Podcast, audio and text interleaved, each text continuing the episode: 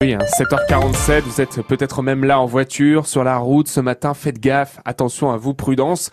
Vous ne le savez peut-être pas, mais les accidents de la route hein, sont bien la première cause des décès dans les cadres des accidents du travail. 512 décès l'an dernier et deux fois sur trois, c'est sur le trajet domicile-travail. Alors pour sensibiliser, cette semaine ont lieu les journées nationales de sécurité routière au travail. Bonjour Thomas Larabi. Bonjour Mélodie, bonjour à tous. Depuis lundi, des ateliers, des formations sont organisées. Vous en avez suivi une à Ringis où étaient conviés les pompiers de Paris. Et oui, car pour beaucoup, ce sont des motards qui viennent donc au travail en deux roues et le danger commence dès qu'ils quittent la maison. Oui, et ces grands messieurs enveloppés dans leurs blousons de cuir n'ont pas le choix, ils reprennent les bases. Lève un peu plus ta tête. Voilà, super. Encore un tour. Le brigadier Jonathan est leur formateur conduite. On sent qu'ils sont passionnés. Et mine de rien, ça fait toute la différence. Et on sent aussi qu'ils ont encore l'envie d'apprendre. Euh, sans rechigner, ils ont le goût à l'effort. Voilà, c'est l'image des pompiers.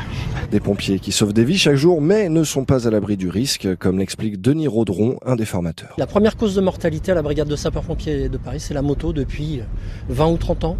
Syndrome de Superman, c'est des gens qui côtoient la mort et le danger tous les jours et qui en font abstraction. Et donc ils, ils relèvent des gens toute l'année et ils évincent un peu ce risque et c'est dommage. Autre risque qui guette les pompiers au guidon, la fatigue. Christophe euh, est sapeur-pompier dans le 12e arrondissement de Paris. On va pas se mentir, oui. Hein, on est dans un métier où on travaille 24 heures sur 24, donc oui, il peut que on n'ait pas beaucoup d'heures de sommeil, donc ça arrive de rentrer euh, avec un taux de fatigue assez élevé. Après, euh, on sait les dangers, donc on peut se dire non, il faut pas que je prenne le guidon. Donc on reste à la caserne avant de partir et puis petite demi-heure et on repart. Et après la conduite, il est temps de parler matériel. Si vous êtes projeté de la moto, ça va se déclencher le système airbag. Et donc le but au moment du choc. Franchement, y a, pour l'instant, il n'y a rien de mieux. Mais avant de peut-être troquer son cuir contre une veste à airbag intégrée, chacun rentre chez soi en moto et avec prudence. Le reportage de Thomas Larabi. Bonjour Norbert Pirot. Bonjour. Vous intervenez régulièrement dans les entreprises pour faire de la prévention. Vous êtes porte-parole de l'association Victimes et Citoyens. On l'a entendu dans ce reportage, le risque sur la route euh, lors des trajets domicile-travail est, souvent sous-estimé, même par les pompiers de Paris.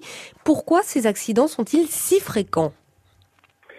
Oh, il, y a, En fait, il y a plusieurs raisons. Il y a déjà la fatigue après le retour euh, d'une longue journée de travail le manque de concentration, effectivement. Et puis après, il y a aussi la circulation en Ile-de-France et le problème des, des livraisons, des livreurs qui, euh, qui sont malheureusement euh, sujets à, faire le plus de livraisons possible dans, dans une journée. Et effectivement, euh, des accidents qui arrivent derrière, bien entendu. Oui, effectivement, avec des entreprises comme Deliveroo et tous ces nouveaux métiers de livreur, on est plus exposé dans son travail. Est-ce qu'il ne faudrait pas imposer des formations pour ces entreprises? Bien sûr. Bah, écoutez, moi, je vais souvent dans les entreprises, entre guillemets, prêcher la bonne parole. Mm.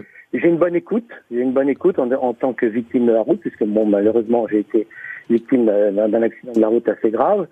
Et les gens m'écoutent, m'écoutent bien souvent. Et d'ailleurs, qu'il faudrait faire, c'est certainement beaucoup plus de stages comme cela dans les entreprises. Et effectivement, moi, ce que j'aimerais, ce que j'essaie de faire avec euh, les pouvoirs publics, c'est qu'on puisse également rentrer dans les stages de récupération de points, qu'on puisse expliquer hmm. aux gens ce qu'est réellement un accident de la route. Alors, quel message vous faites passer, vous, aux salariés que vous formez et aux employeurs? C'est quoi le principal message? Ce qu'on essaie de faire passer comme message, eh ben, c'est celui de, dire que, bah, déjà, la première chose, c'est que ça n'arrive pas qu'aux autres. Alors, on, ne vous entend plus très bien. Oui, vous m'entendez Oui, là ça va mieux. Donc le message à faire passer Je disais que le message à faire passer, c'est surtout celui de dire, voilà, ça n'arrive pas qu'aux autres, ça peut arriver à nous-mêmes.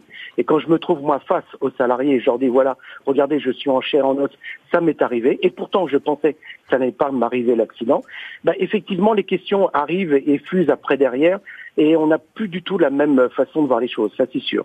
Merci Norbert Pirot. Je rappelle que vous êtes donc porte-parole de l'association Victimes et Citoyens et que vous intervenez euh, dans les entreprises, dans les lycées aussi pour faire de la prévention routière. Merci à vous, bonne journée. Merci, bonne journée. et vous êtes bien sûr les bienvenus ce matin pour parler de la route. Est-ce que vous êtes parfois au téléphone, vous envoyez des SMS ou alors au contraire ça vous agace de voir toutes ces personnes au téléphone?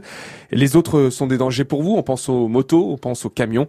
Vous nous appelez 01 01 42 30 10 10. Dans le journal de 8 heures, Mélodie. On reviendra sur le show de Patrick Balkany hier à la barre au tribunal de Paris.